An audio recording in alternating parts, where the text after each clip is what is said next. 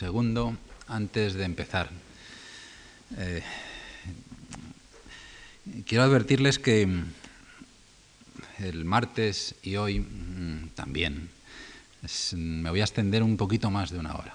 Ya sé que, eso no es recomendable desde ningún punto de vista. Eh, que al cabo de 50 minutos se odia al conferenciante profundamente. Pero he sido incapaz. Eh, incapaz es un problema psicológico, claro está, uno es capaz, dices menos y se acabó. De, sacrificar esos minutos para que ustedes no me odien. Eh, en lo que se refiere a cuando, cuando estoy hablando, cuando he hablado de la matemática y hoy cuando voy a hablar de Newton. Yo, eso solo volverá a ocurrir eh, el penúltimo día, si no recuerdo mal, cuando hable de, Einstein. Tengan en cuenta que eh, Einstein, espejo del siglo XX, es la física de la relatividad, la física cuántica, es la cosmología y es todo el mundo, el mundo político de dos guerras mundiales, etcétera, etcétera. Yo les pido su benevolencia con este eh, problema ah, psicológico mío, no sé, no quiero renunciar a decir sobre todo hoy mm, lo que mm, me gusta, me gustaría que ustedes supiesen acerca de Isaac Newton pero los próximos días estoy incluso dispuesto a que el día del, Madrid-Bayern ustedes puedan, eh, como, como a, lo, sumo, perderse el primer gol del Bayern de Múnich que, que ocurrirá en los primeros minutos. Bueno, el grande entre los grandes, Isaac Newton.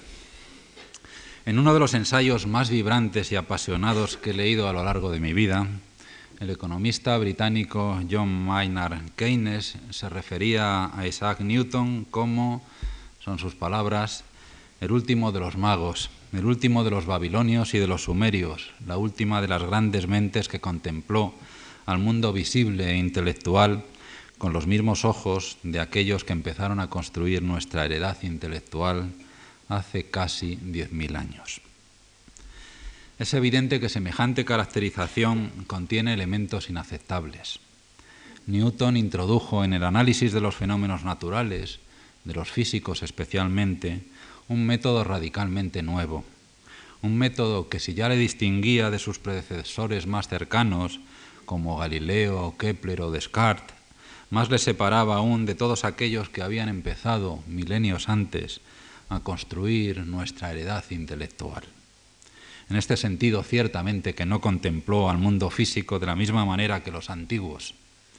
Y sin embargo, sin embargo, a pesar de tales diferencias, las frases de Keynes, que llegó a eh, reunir una de las colecciones más importantes de los manuscritos teológicos de Newton, contienen algo de verdad, tocando la esencia del pensamiento del catedrático lucasiano de Cambridge. Este elemento de verdad se aprecia con mayor claridad cuando, más adelante en su ensayo, Keynes explicaba los calificativos que había aplicado a Newton. ¿Por qué lo llamo mago? Porque contemplaba el universo y todo lo que en él se contiene como un enigma, como un secreto que podía leerse aplicando el pensamiento puro a cierta evidencia, a ciertos indicios místicos que Dios había diseminado por el mundo para permitir una especie de búsqueda del tesoro filosófico de la hermandad esotérica. Creía que una parte de dichos indicios debía encontrarse en la evidencia de los cielos y en la constitución de los elementos. Y esto es lo que erróneamente sugiere que fuera un filósofo experimental natural. Y la otra, en ciertos escritos, la otra evidencia, en ciertos escritos y tradiciones transmitidos por los miembros de una hermandad en una cadena interrumpida desde la original revelación críptica en Babilonia, consideraba al universo como un criptograma trazado por el Todopoderoso. De hecho, eh, es verdad que Newton dedicó esfuerzos inmensos a la tarea de desvelar semejante criptograma, dejando tras de sí millones de palabras escritas, miles de páginas, la mayoría de las cuales no, vieron la luz mientras vivió, ni lo han hecho después. Su esfuerzo fue doblemente intenso en tanto que pensaba que la religión verdadera había sido corrompida por deformaciones e idolatrías introducidas en el pasado. Consecuentemente, la religión auténtica, la única que podía llegar a proporcionar un conocimiento firme, solamente se podía llegar a conocer sumergiéndose en el mundo de los antiguos. La búsqueda de aquel conocimiento primordial no contaminado constituyó el gran objetivo de su vida, dedicándole mucho más tiempo y esfuerzo que a sus investigaciones científicas, que por otra parte también participaban de sus preocupaciones religiosas. En este aspecto, Newton era un hombre de su tiempo, ya que el camino que había conducido desde el monoteísmo primitivo hasta la idolatría constituía uno de los temas favoritos para los historiadores de los siglos XVI y XVII que se ocupaban de las primeras épocas de la humanidad. He dicho que los intereses religiosos plasmadas en investigaciones en campos como la teología, la historia de las religiones o la cronología de los reinos antiguos que los intereses religiosos de Newton no estuvieron al margen de sus preocupaciones científicas. Esto es algo que se puede comprobar de varias maneras. por ejemplo, su preocupación por los templos antiguos y a la cabeza de ellos por el templo de Salomón, el templo que había sido construido, destruido, construido, destruido. Newton, al igual que, que otros antes que él, Creía que los templos no sólo escondían datos relativos a los modos de adoración al dios o dioses antiguos, sino que también transmitían información sobre la ciencia antigua. Porque, sostenía, los antiguos, además de atesorar la religión verdadera, habían conocido la ciencia auténtica.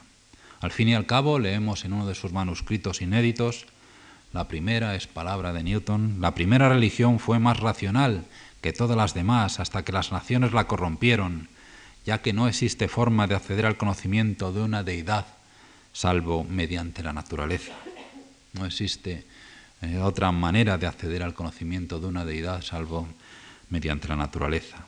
Esta frase es, por supuesto, significativa y ayuda a comprender por qué existió un Newton científico. Si pensamos, aunque solo sea un momento, no es, déjenme decirlo, una idea absurda, que para él lo más importante era saber algo de Dios y de su obra, aproximarse a Él y a ella, y no la física o la matemática, entonces podríamos entender su actividad científica como un medio para acercarse a Dios. Las descripciones que en algunos de sus manuscritos hacía del monoteísmo primitivo y de los rituales de adoración después del diluvio, tal y como se practicaban en lugares como Egipto, Babilonia o Caldea, identificaban estrechamente la primera ciencia con la teología. Los sacerdotes y líderes religiosos de aquellas antiguas civilizaciones también fueron, argumentaba, sus científicos y filósofos. La astronomía, la astronomía había comenzado entre los sacerdotes egipcios y, caldea, y caldeos, que al decorar sus templos habían hecho de ellos réplicas exactas del universo. De hecho, atribuía a los antiguos el conocimiento del heliocentrismo copernicano. Los rituales religiosos escondían significados científicos. El movimiento de las procesiones de sacerdotes entre los egipcios, por ejemplo, demostraba que su teología estaba basada en la ciencia de las estrellas. De manera análoga, cuando los sacerdotes judíos se aproximaban al altar, argumentaba, daban vueltas alrededor del fuego, encendiendo siete lámparas para representar los planetas que se mueven en torno al Sol. El interés de Newton por los conocimientos científicos que pudieron atesorar los antiguos llegó al extremo de que en algún momento planeó incluir al principio del libro 3 de, los Principios, ¿eh? nada más ni menos, una serie de, escolios con referencias de cuestiones, con referencias a esa antigua sabiduría antigua, a esa supuesta sabiduría antigua retrotrayéndose no sólo hasta figuras históricas como Tales y Pitágoras, sino incluso hasta los sabios míticos de la antigüedad. Finalmente no lo hizo. Pero en la óptica, su otro gran libro junto a los Principia, sí que es posible encontrar algunos rastros de su interés por, por el pasado, por los antiguos. En la cuestión 20 de la edición latina de 1706, la cuestión 28 a partir de la edición inglesa de 1717, cuando atacaba eh, el problema de la idea de la existencia de un medio en el que eh, eh, se movieran los cuerpos, un medio tan denso como el agua en el cielo, afirmaba, para el rechazo de tal medio disponemos de la autoridad de aquellos de los más ancianos y célebres filósofos de Grecia y Fenicia, quienes hicieron del vacío, los átomos y la gravedad de los átomos los primeros principios de su filosofía atribuyendo tácitamente la gravedad a una causa distinta de la materia densa.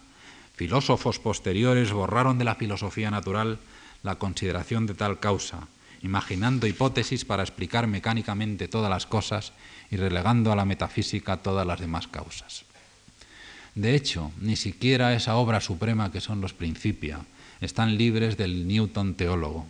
En la segunda edición, publicada en 1713, cuando él tenía ya 71 años, decidió cerrar su gran monografía con unas páginas dedicadas a la divinidad. Se trata del célebre escolio general en el que pretendía poco menos que definir a Dios. Es eterno, escribió, es eterno Dios, naturalmente, e infinito, omnipotente y omnisciente, es decir, dura desde la eternidad hasta la eternidad y está presente desde el principio hasta el infinito. Lo rige todo, lo conoce todo, lo que sucede y lo que puede suceder. No es la eternidad y la infinitud, sino eterno e infinito. No es la duración y el espacio, sino que dura y está presente. Dura siempre y está presente en todo lugar, y existiendo siempre y en todo lugar, constituye a la duración y al espacio. En ese mismo escolio también es posible adivinar algo que el propio Newton se esforzó por ocultar durante toda su vida, que era un hereje arriano, que su Dios no era trino, sino uno. Dios, escribió allí en el Escolio General de los Principia, es uno y el mismo Dios siempre y en todo lugar. Newton fue efectivamente un hereje. Pensaba que el texto griego del Nuevo Testamento estaba gravemente contaminado por los trinitarios y que era preciso recuperar sus manifestaciones originales, en las que Jesús no era consustancial o coeterno con Dios. El que se hubiese perdido la creencia en un único y todopoderoso Dios había sido argumentada debido muy especialmente a San Atanasio, que vivió entre el 296 y el 373. Este había asistido siendo muy joven al concilio de Nicea del 325, del año 325, en el que tras un largo y áspero debate se aprobó la doctrina conocida como usión o mousismo, que sostiene que Cristo es de la misma sustancia que el Padre. En el año 328 Atanasio fue nombrado obispo de Alejandría, empleando el resto de su vida en defender aquel dogma y combatir a los arrianos, esto es, a los seguidores de Arrio, que había sostenido que Cristo, creado y no eterno, estaba subordinado a Dios. Atanasio se convirtió en la gran bestia negra de Newton, quien planeó escribir una obra en la que pondría al descubierto sus engaños, al igual que las atrocidades que suponía había cometido, incluyendo el asesinato del arzobispo Arsenio. De este tratado, que no llegó a publicar, a completar, perdón, nos han llevado ha llegado varios borradores, uno con el título de Paradoxical Question Concerning the Morals and Actions of Athanasius and His Followers, cuestiones paradójicas relativas a las morales y acciones de Atanasio y sus seguidores. En la soledad de su estudio de Cambridge, la pasión e indignación del autor de los Principia contra Atanasio y la Iglesia de Roma se desbordaba. Idólatras, blasfemos y fornicadores espirituales son algunos de los epítetos, de los adjetivos que utilizó. Sin embargo, y a pesar de la vehemencia que en privado ponía en sus ataques al trinitarismo y defensa de Arrio, Newton mantuvo, secreta su opinión de, de que las escrituras habían sido corrompidas. El motivo es muy sencillo. Los estatutos de su college, el Trinity College, más concretamente Holy and Undivided Trinity, Sagrada Individida Trinidad, obligaba a sus miembros a ser ordenados clérigos de la Iglesia anglicana siete años dentro de los siete años posteriores a la, recepción del grado de Master of Arts o, o enfrentarse a la expulsión. Asimismo, los estatutos de su cátedra indicaban que opiniones heréticas constituían motivos de expulsión. El que no aceptase el dogma trinitario le ponía, por tanto, en una situación muy difícil. No aceptaba una creencia central de su iglesia o de la iglesia a la que pertenecía su cátedra y su college, y él no podía fingir. Se trataba de algo vital, iba en ello su salvación eterna. Él creía en Dios, en un Dios además absoluto e imponente. Leyendo sus escritos, yo creo que se podría añadir además un Dios que no perdona, un Dios cruel. Finalmente, en el último momento, el problema desapareció. Una dispensa real promulgada en abril de 1675 libraba para siempre al ocupante de la cátedra lucasiano, lucasiana y por tanto a Newton de cualquier requisito colegial de ordenación. No sabemos de quién partió la iniciativa para lograr tal dispensa. ¿Acaso fuese de Isaac Barrow, su predecesor en la cátedra lucansiana, entonces máster de Trinity College, y una persona con influencia ante el rey? En cualquier caso, lo seguro es que Newton pudo así mantener sus opiniones religiosas en secreto. Antes de abandonar definitivamente este ámbito, no crean que yo voy a hablarles solo de, este, de ese dominio de sus intereses, pero si no, ustedes no tendrían una idea de quién era, era Newton. Antes ya digo de abandonar este ámbito, tampoco frecuentado cuando se habla de él, de Newton, el gran héroe científico, y por tanto el gran héroe de la racionalidad con mayúscula, una racionalidad que parece tiene que estar al margen de todo tipo de creencias y pasiones. Antes, digo, de abandonar este ámbito, permítanme señalar que no deben pensar, lo había apuntado al principio de pasada, que en lo que se refiere a su interés por la teología, no por supuesto en lo que se refiere a sus ideas heréticas, Newton fue una persona, un científico, un filósofo natural raro en su tiempo. Eh, de Isaac Barro, su primer biógrafo, dijo, temía, bueno, Isaac Barro eh, es, entre otras cosas, aparte de sus trabajos en ópticas, debe mucho la integración a su, a su obra. De Barro, digo, su primer biógrafo señaló, temía como clérigo emplear demasiado tiempo en las matemáticas, ya que en su ordenación había jurado servir a Dios en el Evangelio de su Hijo y no podía hacer una Biblia de su Euclides o un púlpito de su cátedra matemática. De hecho, su renuncia a la cátedra lucasiana debe entenderse como un acto destinado a romper con las obligaciones científicas que le imponía su puesto académico, para poder así dedicarse con mayor libertad al estudio del libro de la palabra de Dios. Y no, eh, esto es más plausible que el pensar que renunció a su cátedra para que accediese a ella Newton. Especialmente interesante es el caso del químico y físico Robert Boyle, uno de los grandes exponentes de la filosofía experimental inglesa, así como uno de los pilares de la Royal Society, que también fue un prolífico autor sobre temas de teología natural, el lugar en que la ciencia y la religión se encontraban.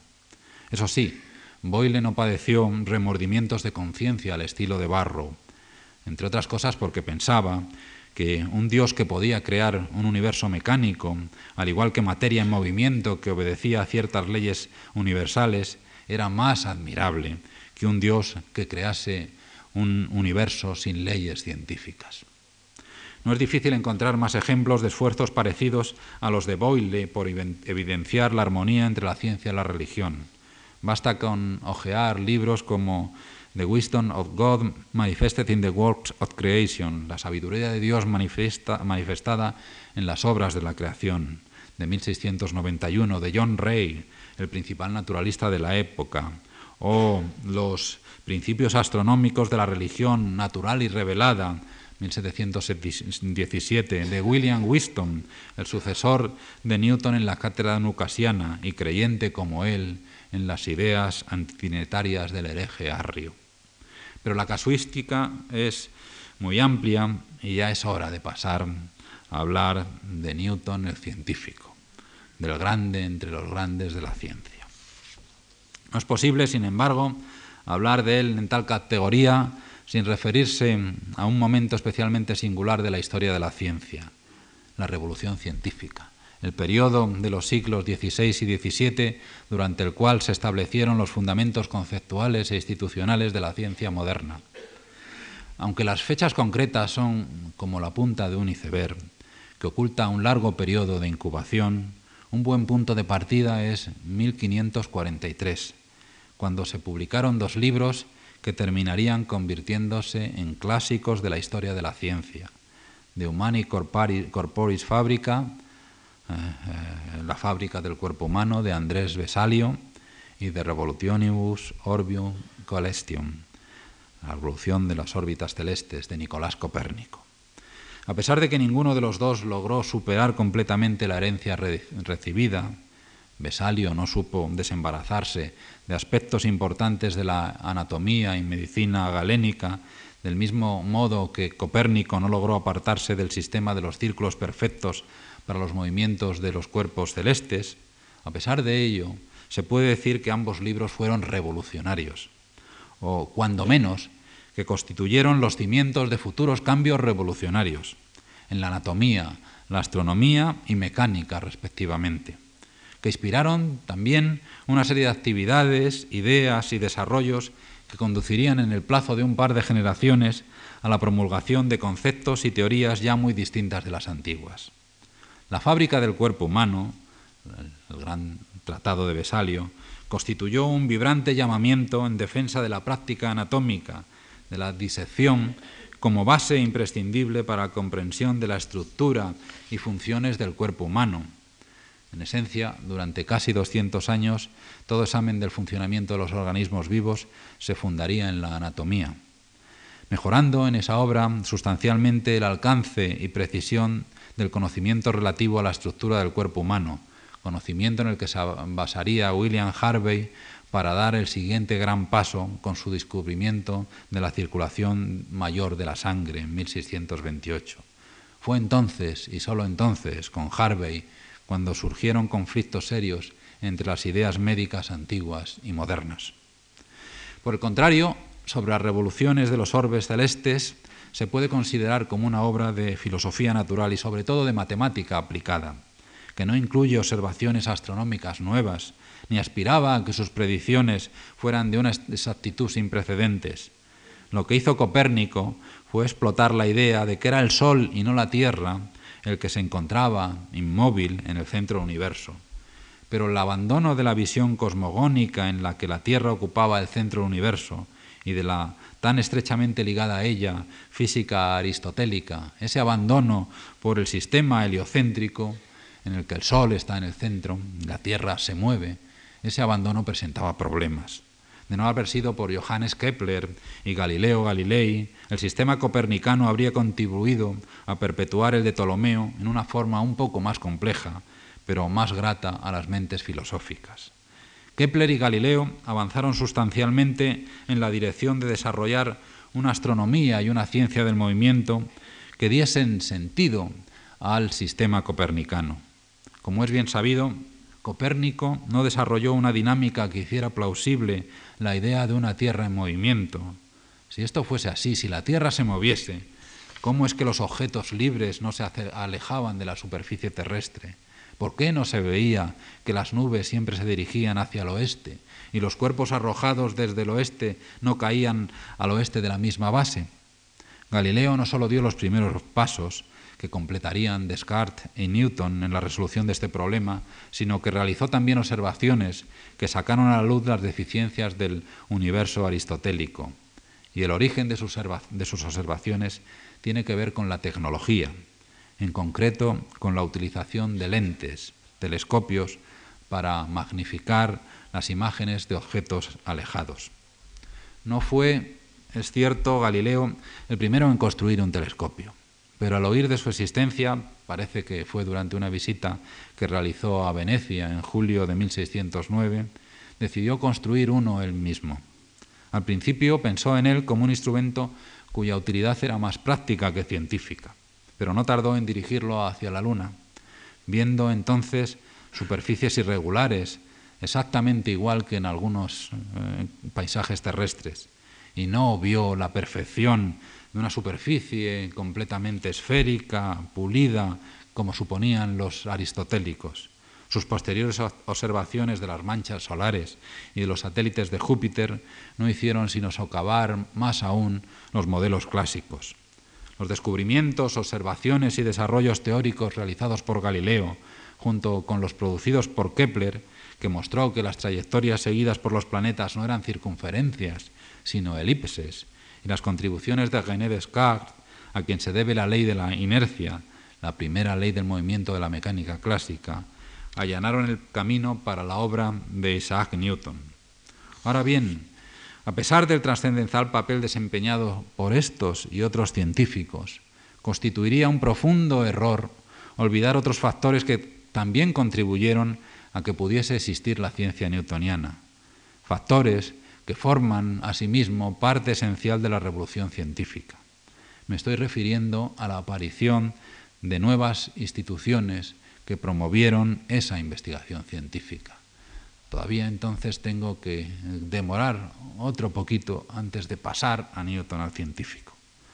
Las ideas, experimentos, conceptos y teorías científicas pueden surgir en ocasiones en escenarios solitarios. Newton llevó a cabo una gran parte de su obra científica con los limitados recursos que poseía en sus habitaciones del Trinity College de Cambridge, aunque por supuesto necesitó conocer lo que otros científicos habían descubierto. Pero tomada en su conjunto, la actividad científica requiere, tanto más cuanto más desarrollada y profesionalizada está, de instituciones en las que los eh, científicos reciban educación especializada, realicen, sus experimentos, intercambien sus ideas y publiquen sus resultados.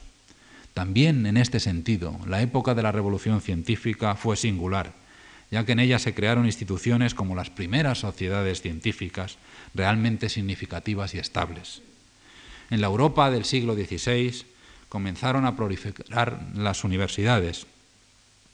Podemos hablar de ellas, y con razón, como centros de saber, pero es esta una denominación un tanto equívoca, ya que las universidades eran sobre y por encima de todo centros de enseñanza y de hecho sus planes de estudios y división en facultades se mantuvieron estáticos durante siglos. A veces uno está tiende a pensar que estamos más cerca en nuestras universidades de ese periodo fundamental, fundacional que de, como se dice en los momentos del siglo XXI.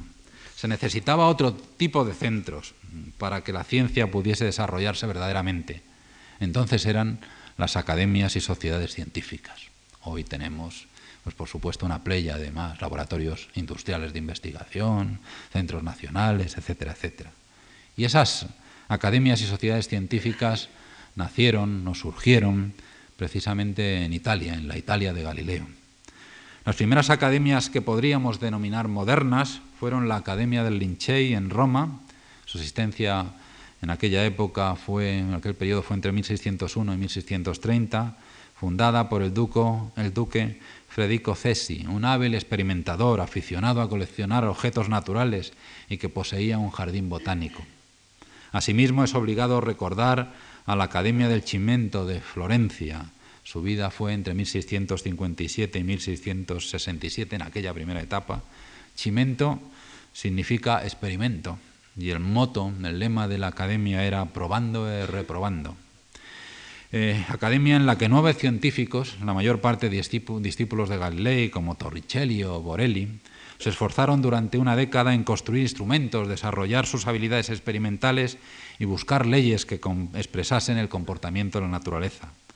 Estas academias italianas precedieron a otras cuyas actividades y trascendencia sería mucho mayor, como la Royal Academy de Londres, fundada en 1660, la Carta Real la obtuvo dos años después, que llegaría a presidir Newton, la Académie de Sciences de París de 1666 o la Academia de Berlín, fundada por Leibniz en 1700.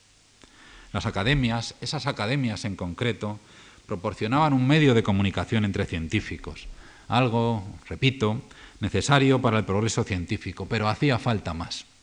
Una limitación importante de esas academias era su reducido ámbito de influencia. Una ciudad, la mayor parte de las veces, Londres para el Royal Society, eh, París para la Academia de Ciencias. El establecimiento de sistemas postales estables En Inglaterra existió desde comienzos del siglo XVI un servicio postal para las cartas de Estado, pero solo a mediados del siglo siguiente se creó una oficina postal general para la correspondencia privada. Ese establecimiento representó una ayuda considerable, ya que el intercambio epistolar entre los científicos constituyó un medio de comunicación muy importante, como muestra la voluminosa correspondencia de, se podría denominar los informadores profesionales, también científicos como Mersenne, Collins, Wallins, Boyle, Huygens o Oldenburg.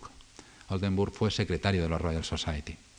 Otro medio de comunicación y difusión científica desarrollado durante ese periodo revolucionario, que ha perdurado hasta la fecha y que se convertiría en un elemento fundamental del sistema científico, fueron las revistas, como las Philosophical Transactions of the Royal Society, cuyo primer número apareció en marzo de 1665, o el Acta Eruditorium de 16, comenzó a aparecer en 1682, o el Nouveau Journal de Savant, 1698.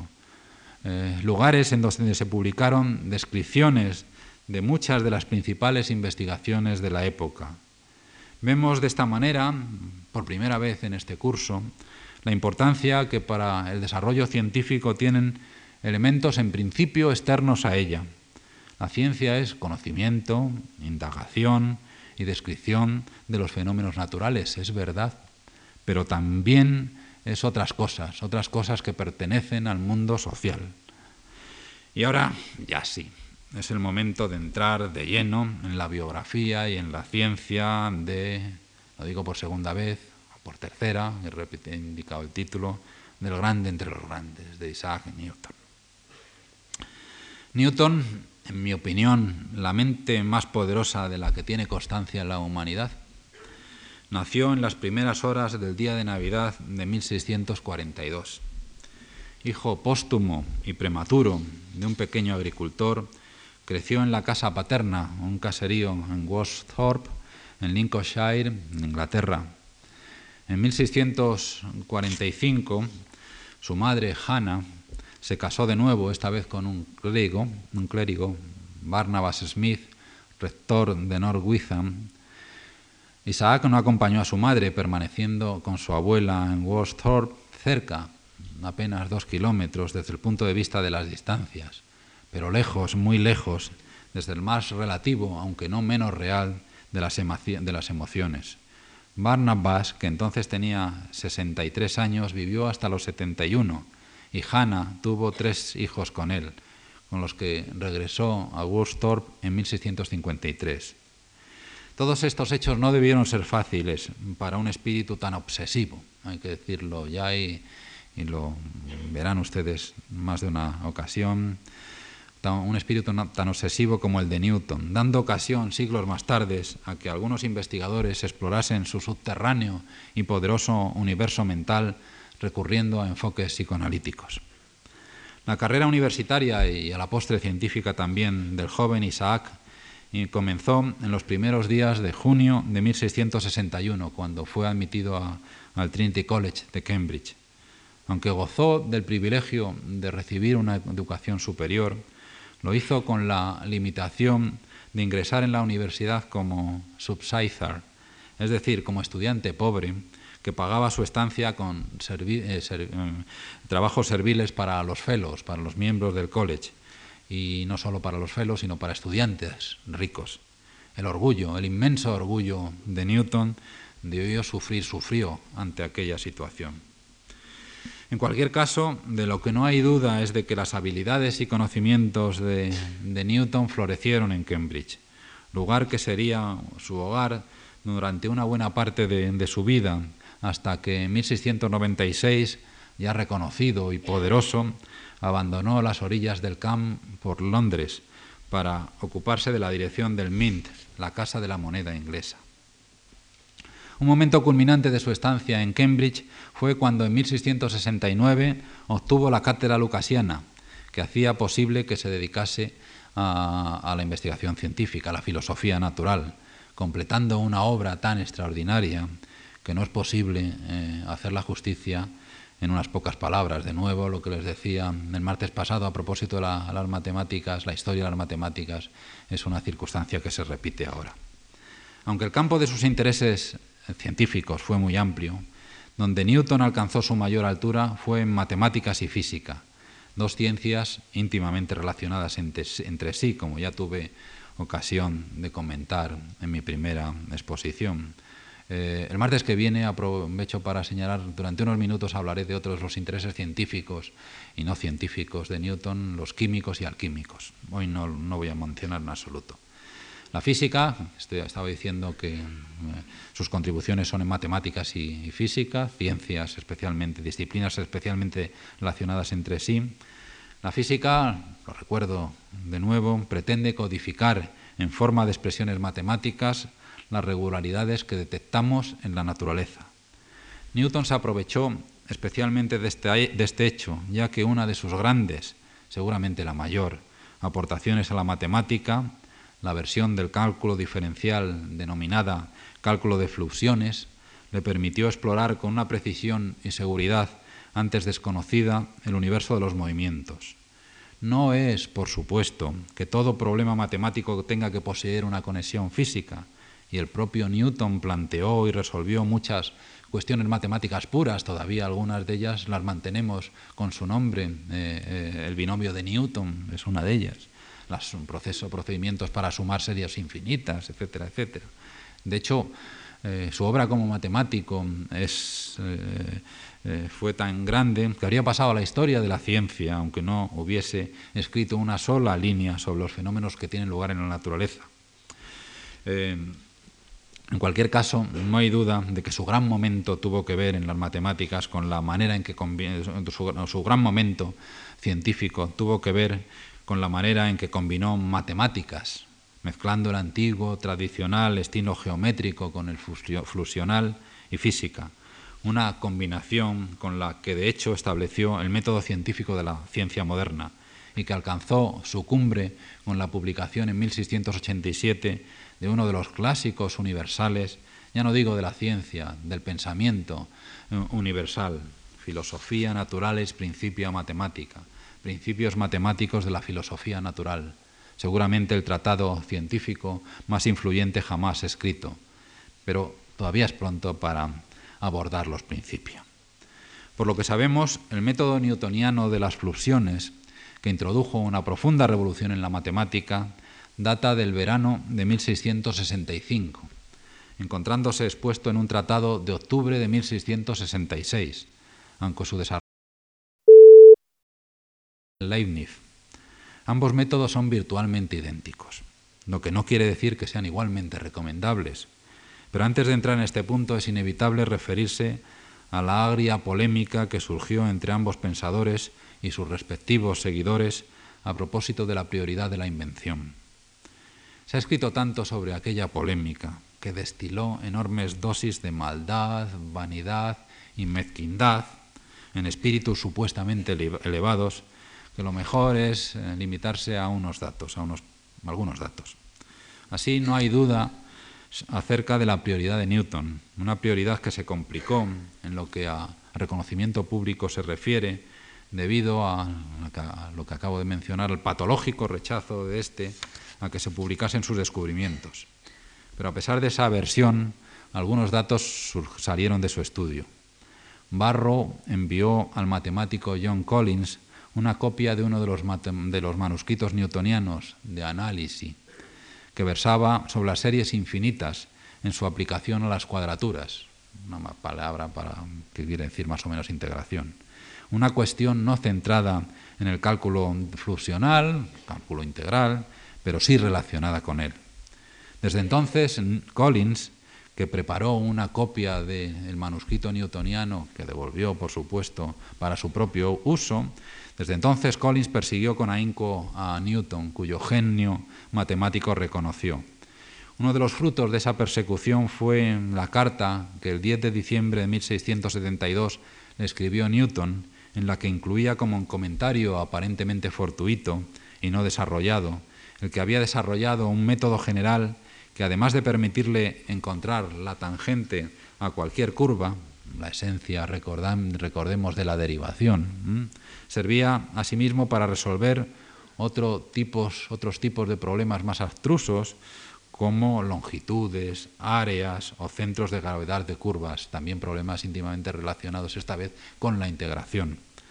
Eh, cuando el secretario de la Royal Society, Henry Oldenburg, una de cuyas funciones era, como he señalado hace un momento, mantener una red de corresponsales a las que informaba de los logros científicos de interés, cuando Oldenburg pidió ayuda a Collins para que le informase acerca de qué trabajos matemáticos estaban llevando a cabo en Inglaterra, este preparó un extenso sumario, conocido como Historiola, que incluía detalles de, detalles de la carta de Newton de diciembre del 72. Y en este punto de la historia entra Leibniz, que visitó Londres entre enero y marzo de 1673. Allí conoció a Oldenburg, quien poco después, el 6 de abril, le envió una carta en la que utilizaba el informe preparado por Collins, en, otoño, en el otoño de 1675, Leibniz desarrollaba las ideas principales de su cálculo diferencial. El 26 de junio del 76, Oldenburg envió una carta a Leibniz un resumen de la historiola en manuscrito newtoniano. Este, a su vez, realizó una nueva visita a Londres en octubre, momento en que también Collins le enseñó una copia del análisis y la versión completa de la historiola todo, absolutamente todo, sin que Newton supiera nada. En 1684 publicaba, Leibniz publicaba Nova Métodos Pro Maximis e Minimis, su primera publicación sobre el cálculo, que se limitaba a la diferenciación. En 1686 aparecía de, geometría recóndita, que ya incluía la integración. Está claro, por consiguiente, que Newton fue el primero en descubrir el cálculo diferencial Menos claro es cuál fue la deuda de Leibniz a los escritos newtonianos a que tuvo acceso, no muy explícitos desde, desde luego. En el peor de los casos siempre se podría decir aquello que escribió Bernard Le Bouvier de Fontenelle, el literato secretario perpetuo de la Académie des Sciences de París, quien en el elogio que dedicó a, a Newton como asociado extranjero tras la muerte de este, escribió y si Leibniz tomó el cálculo diferencial de Sir Isaac, al menos se asemejó al Prometeo de la fábula, que robó fuego a los dioses para dárselo a la humanidad. Para Fontenelle, Newton era, no cabe duda, un dios. Pero Newton, Leibniz hizo mucho más que poner a disposición del mundo un, un precioso instrumento que Newton no parecía dispuesto a compartir. La versión leibniziana del cálculo ofrece muchas ventajas. La notacional es una de ellas.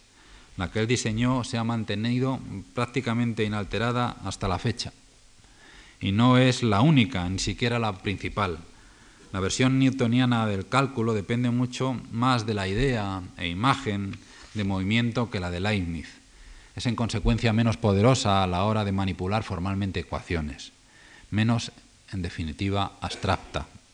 El cálculo infinitesimal de Leibniz se aportó permanentemente, perfectamente a, o más bien habría que decir que propició, la revolución analítica, a la que también me referí el martes pasado, que se introdujo en la matemática europea durante la segunda mitad del siglo XVIII. Pero la revolución analítica se afincó sobre todo en el continente europeo, no en las islas británicas, en donde su entrada tardaría en producirse debido precisamente al prestigio de, Newton. Sería gracias a, William Huygens que esta situación comenzaría a cambiar. En su influyente tratado de Huygens, Philosophy of the Inductive Sciences, de 1840, un tratado que Karl Popper puso de moda en los años 60.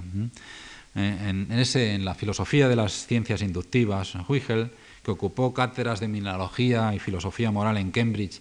Fue además máster del Trinity College entre 1841 y 1866, el año en que murió.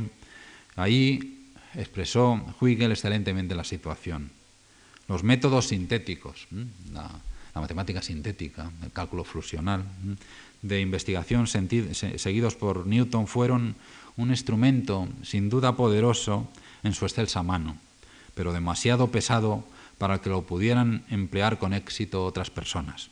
Los compatriotas de Newton fueron los que, continuaba Huygens, los que más tiempo se adherieron a tales métodos, debido a la admiración que sentían por su maestro, y por este motivo los cultivadores ingleses de la astronomía física se quedaron rezagados frente a los progresos de la ciencia matemática en Francia y Alemania por un gran margen que solo recientemente han superado.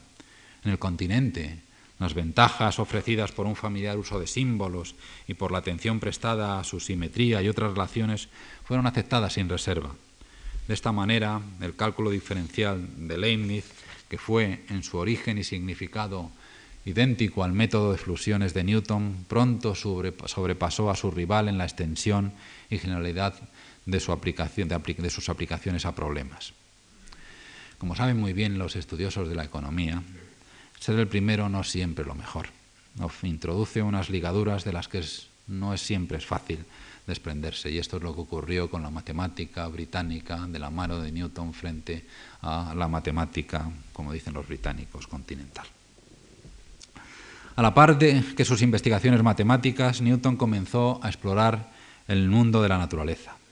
Estimulados por los cursos de óptica de Barrow en Cambridge y la teoría de la luz de Descartes, hacia 1664 comenzó a interesarse por los fenómenos ópticos. No fue, sin embargo, hasta 1666, año que pasó en la finca familiar de Woolsthorpe debido a una epidemia que obligó a cerrar la universidad en agosto de 1665, no fue hasta ese año, el 66, digo, cuando intensificó sus esfuerzos, recurriendo a un instrumento simple, tan simple que uno piensa qué maravilla, simple pero poderosísimo en sus manos, un prisma de vidrio. He aquí cómo se refirió al inicio de sus experimentos en el artículo que publicó en el número del 19 de febrero de 1672 en las Philosophical Transactions, esa revista que he dicho que se crea y que posibilita en la revista de la Royal Society. Es Newton escribiendo. A comienzos del año 1666, momento en el que me apliqué a pulir cristales ópticos de formas distintas a la esférica, me proporcioné un prisma triangular de cristal para ocuparme con él del celebrado fenómeno de los colores. Habiendo oscurecido mi habitación, hice un pequeño agujero en una contraventana para dejar pasar solo una cantidad conveniente de luz del sol y coloqué mi prisma en su entrada, de manera que pudiese ser refractado en la pared opuesta.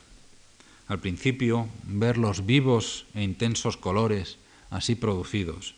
Constituyó una muy entretenida distracción, pero después de un rato, intentando considerarlos más cuidadosamente, me sorprendió verlos en forma oblonga, cuando, según las leyes aceptadas de la refracción, esperaba que hubiesen sido circulares.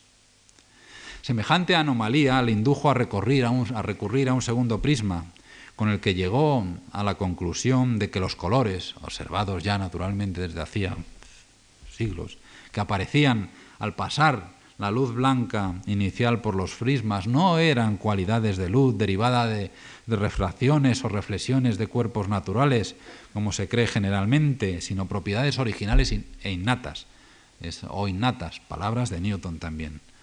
La luz visible se convertía, en consecuencia, en la combinación de diferentes colores elementales, como muestra con claridad mm, particular el arco iris. Sus análisis de la dispersión y composición de la luz le sugirieron también una forma de perfeccionar el telescopio, el instrumento imprescindible para escudriñar el cosmos desde que Galilei lo, introdujera para tales fines a comienzos, como he señalado, de aquel mismo siglo. Comprendiendo que era como escribió, comprendiendo que era como escribió en la óptica, un intento desesperado el mejorar los telescopios de longitudes dadas por refracción, construyó un telescopio reflector, no puedo entrar en la explicación ahora, que superaba a los hasta entonces en uso. De hecho, construyó dos. Uno lo guardó para utilizarlo él mismo y el otro lo donó a la Royal Society como reconocimiento por haberle nombrado uno de sus miembros. Fue el número 290, no fue uno de los. El 11 de enero de 1672 llegaría el día en que sería el todopoderoso presidente de aquella institución. El anuncio realizado en 1672 a través de las páginas de las Transactions, de sus observaciones e interpretaciones en el dominio de los fenómenos ópticos, dio origen a una de las cosas que Newton más detestaba, la polémica. Y si las detestaba era por encima de todo, porque significaba que su autoridad era cuestionada, algo que él no podía aceptar. Humilde ciertamente nunca fue. Sí, por el contrario, huraño, susceptible y desconfiado. Alguien dijo de él que padecía de un tipo de lo que vulgarmente llamamos neurosis aguda en grado extremo. Uno de los más temerosos, cautos y suspicaces temperamentos que jamás conocí, aseguraba William Winston, su sucesor, como ya señalé, en la cátedra lucasiana. Entró en conflicto en particular con Robert Hooke, el conservador, el curator de la Royal Society, magnífico científico él mismo. Entre sus obras se encuentra la célebre Micrografía de 1665. Aquel agrio choque retraería aún más a Isaac de cualquier inclinación a publicar sus resultados como se pondría de manifiesto más tarde a propósito de los Principia.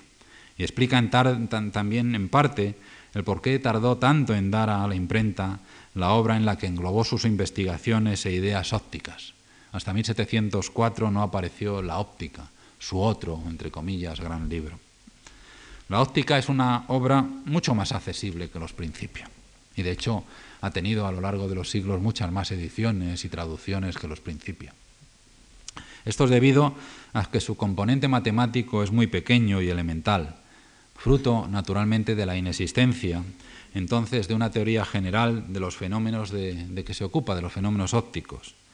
Aún así, se observa, se trata de un libro en el que se observa con pristina claridad un componente básico del método newtoniano, la relación dialéctica entre observación e interpretación teórica.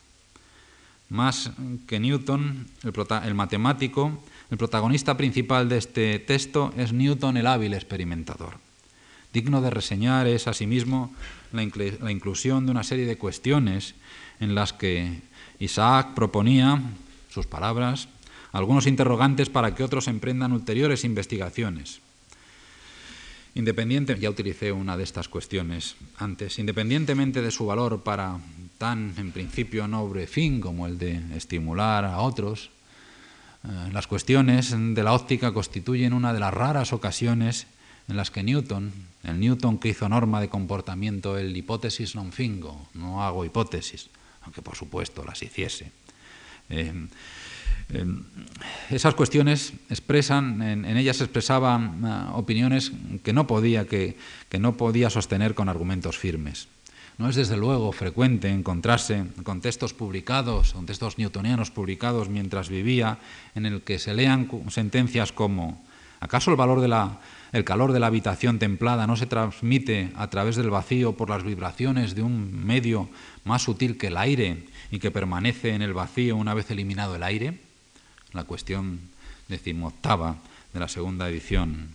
O otra, ¿acaso el movimiento animal no se debe a las vibraciones de este medio, excitadas en el cerebro para, poder, para el poder de la voluntad y propagadas desde ahí a través de los capilares, de los, de los capilamentos sólidos, transparentes y uniformes de los nervios hasta los músculos, a fin de contraerlos y, de, y dilatarlos? La cuestión número 24. No es frecuente encontrarse estas cosas de Newton publicadas en su vida, no.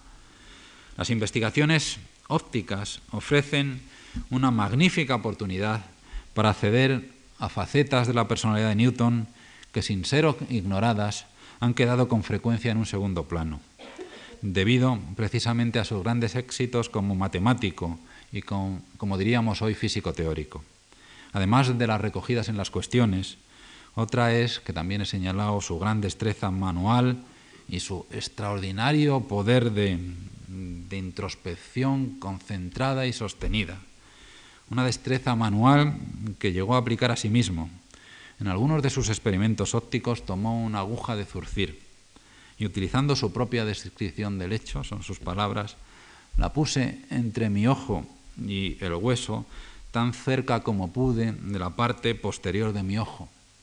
Luego, en un ensayo cuyo solo pensamiento le pone a uno enfermo, empujó la aguja contra el globo ocular una y otra vez hasta que aparecieron, lo cito de nuevo, varios círculos blancos, oscuros y coloreados, círculos que siguieron haciéndose evidentes cuando seguí frotando mi ojo con el extremo del punzón. Pero si mantenía mi ojo y el punzón quietos, aunque continuara apretando mi ojo con él, los círculos se hacían más débiles y a menudo desaparecían hasta que seguía el experimento moviendo mi ojo o el punzón. Sorprenderá el que pudiese ser cruel con, con otros, el que fue cruel consigo mismo. Pero ya es hora, ahora sí, de referirse a su obra suprema, los Filosofía Naturalis Principia Matemática. Las circunstancias que rodean la génesis del contenido de este libro, así como el que Newton aceptase prepararlo y que fuese publicado, nos llevarían demasiado lejos, aunque ciertamente hay que recordar y agradecer la participación decisiva de alguien cuyo nombre es recordado por otros, en última instancia menos trascendentales menesteres, el astrónomo Edmund Halley, de fama, ya saben ustedes por qué. Me limitaré a algunos apuntes relativos a, los contenidos, el contenido de los principios. Lo primero que hay que, que señalar es que los principios es una obra compleja y difícil. Entre sus múltiples aportaciones destaca, constituyendo lo que se puede denominar su núcleo central, el que en ella Newton desarrolló un sistema dinámico basado en tres leyes del movimiento. Leyes que a pesar que hoy sabemos, desde que Albert Einstein formulara en 1905 la teoría especial de la relatividad, a pesar de que sabemos desde entonces que no son completamente exactas, constituyen todavía el fundamento de la inmensa mayoría de los instrumentos móviles de que disponemos, incluyendo las ondas espaciales que investigan el espacio profundo, raras veces. Estos eh, artilugios de la tecnología necesitan recurrir, aunque a veces necesitan, a las teorías relativistas, la teoría especial o general de la relatividad. Jamás leyes de una teoría científica han influido más en la humanidad que esas tres leyes newtonianas de Newton, aunque también de otros, como señalé, Galileo, Descartes, a quien se deben versiones de las dos primeras leyes. Hay que señalar, no obstante, que la historia de la mecánica newtoniana no terminó en 1687. Los principios, por ejemplo, no contienen principios como los de la conservación del momento, de la energía, que consideramos como aspectos muy importantes de la mecánica teórica, de la mecánica newtoniana. Otra joya suprema de los principios es la ley de la gravitación universal, que permitió contemplar como manifestaciones de un mismo fenómeno la caída de graves en la superficie terrestre y los movimientos de los planetas. Esta ley no hace su aparición en los principios hasta el libro tercero, sobre el sistema del mundo. Más concretamente, y tras una elaborada gestación, en la proposición séptima, teorema séptimo, y sus dos corolarios. La gravedad ocurre en todos los cuerpos y es proporcional a la cantidad de materia existente en cada uno. Y la gravitación hacia cada partícula igual de un cuerpo es inversamente proporcional al cuadrado de la distancia de los lugares de las partículas. Esa es la formulación, ahí aparece. Nunca, nunca volvería la humanidad a mirar al universo de la manera en que lo había hecho hasta entonces. La fuerza que atraía los planetas entre sí y la responsable de que la caída de los cuerpos en las proximidades la responsable de la caída de los cuerpos en las proximidades de la superficie terrestre eran la misma y una sencilla fuerza la ley del inverso del cuadrado de la distancia bastaba para explicar sus aspectos más fundamentales. Aún así, aún así, Newton no fue capaz, por ejemplo, aunque poseía la idea, no fue capaz de explicar, la, de construir una teoría de las mareas, por ejemplo. Estas eran las vigas maestras del sistema newtoniano del mundo. Pero, ¿qué instrumento, qué concepto introdujo Newton para explicar cómo se relacionan entre sí los cuerpos sometidos al imperio de las leyes que había diseñado? ¿Cómo se afectaban? ¿Cómo afectaba el Sol a, la Tierra, a la Tierra a la Luna? Mm. La respuesta que, que se da en los principios es mediante fuerzas a distancia. Esto es, fuerzas que no requieren de ningún soporte o medio para ir de un cuerpo a otro. No es preciso elaborar mucho para darse cuenta que se trata de una idea francamente contraintuitiva, pero funcionaba. para horror de, entre otros, aquellos que propugnaban el sistema del mundo basado, basado en el plenum colmado de vórtices, remolinos, de Descartes. Y Newton fue lo suficientemente buen científico para no renunciar a un instrumento conceptual que mostraba su, valor predictivo, su valor científico. Otra cosa es lo que él pensase, sin poderlo demostrar. ¿Y qué pensaba acerca de esas misteriosas fuerzas a distancia? Es algo que sabemos a través de una carta que envió el 25 de diciembre de 1693, ya publicado por supuesto los Principia, a Richard Bentley, que intervino en la preparación de la segunda edición de los Principia. Esto es lo que escribió en aquella carta Newton. Es inconcebible que la materia bruta inanimada opere y afecte sin la mediación de otra cosa que no sea material sobre otra materia sin contacto mutuo, como debe de ser si la gravitación en el sentido de Pecuro es esencial e inherente a ella. Y esta es la razón por la que no deseo que se me ascriba la gravedad innata, sea, las acciones a distancia. Una cosa es que las utilice, pero otra cosa es que, piensan que yo las defiendo como desde un punto de vista, diríamos, ontológico. Y continuaba, que la gravedad sea innata, inherente y esencial a la materia, de forma que un cuerpo pueda actuar a distancia, a través de un vacío, sin la mediación de otra cosa con la cual su acción o fuerza pueda ser transmitida de un lugar a otro, es para mí una absurdidad tan grande que creo que pueda, eh, que no creo que pueda caer en ella ninguna persona con facultades competentes de pensamiento en asuntos filosóficos. Existe, existe otro aspecto de los principios que conviene destacar, el que constituye, el que constituye el ejemplo supremo de lo que puede llamarse el método newtoniano. Y es que Newton nos legó en él, en otras obras también, por supuesto, pero sobre todo en él, yo me he referido de pasada también a, este punto a propósito de, de la óptica, nos legó en él lo que constituye la esencia del método científico moderno, hasta la fecha.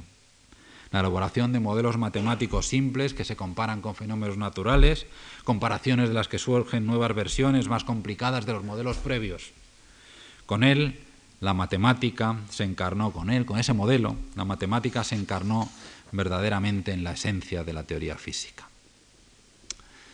El, a la postre, inmenso poder explicativo y predictivo de sus contribuciones científicas contribuyó, condujo a que Newton se convirtiese en un personaje poderoso.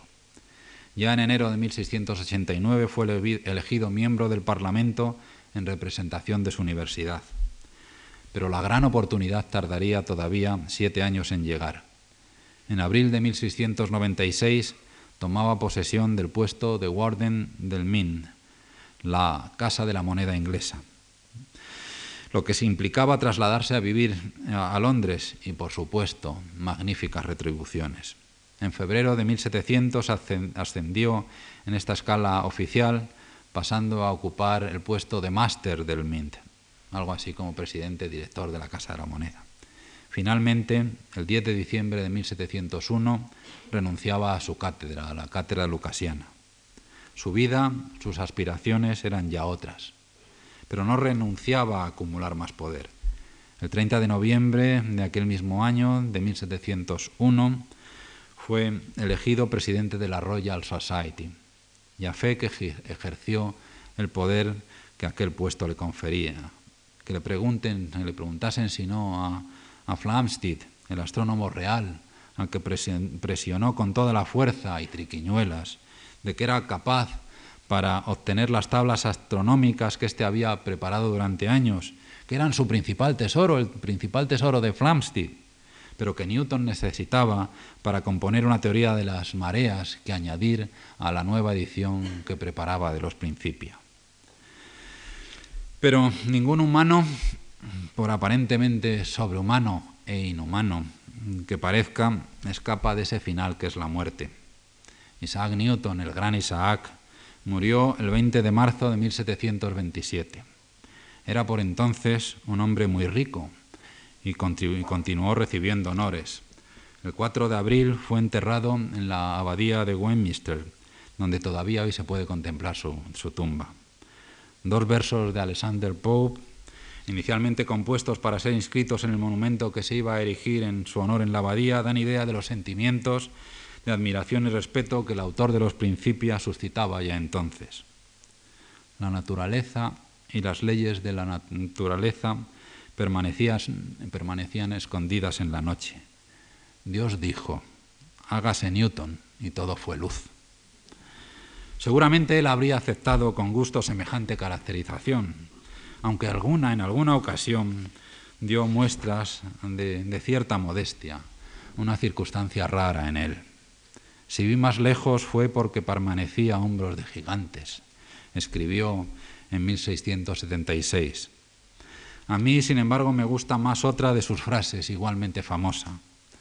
No sé lo que podré parecer al mundo, pero yo me veo a mí mismo únicamente como si fuese un niño que juega en la orilla del mar y que se divirtió encontrando de vez en cuando un guijarro más liso y una concha más bella que las normales, mientras que el gran océano de la verdad permanecía sin descubrir ante mí. Y ya termino. Honramos a Isaac Newton como gran científico. Para algunos, para mí, el más grande de la historia. No le recordamos como un profeta. Sin embargo, y enlazo con la manera en que comencé esta conferencia, sin embargo, en otro tiempo, bajo otras circunstancias, acaso la historia lo hubiera terminado considerando como tal. No pudo presumir como su tan admirado Ezequiel, que estudió como nadie otro había hecho.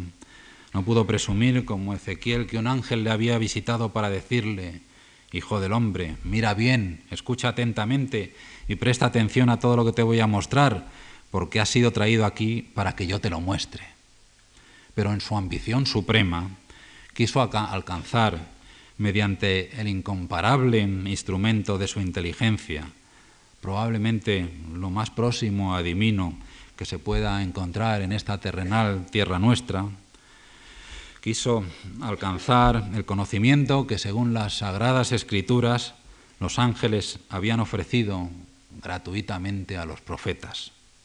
En la soledad de sus habitaciones, luchando con manuscritos oscuros y complejos, aquel Isaac, para mí mucho más grande que el bíblico, debió con, frecuencia tronar, indignado contra semejante injusticia.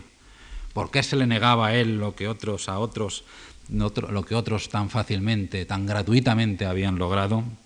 Su vida, sus millones de palabras escritas y las muchísimas más que leyó, las horas, los días, meses y años inacabables en los que, en los que pugnó por comprender los mensajes divinos, no son sino testimonio de cuánto se reveló y cuánto deseó. Gracias.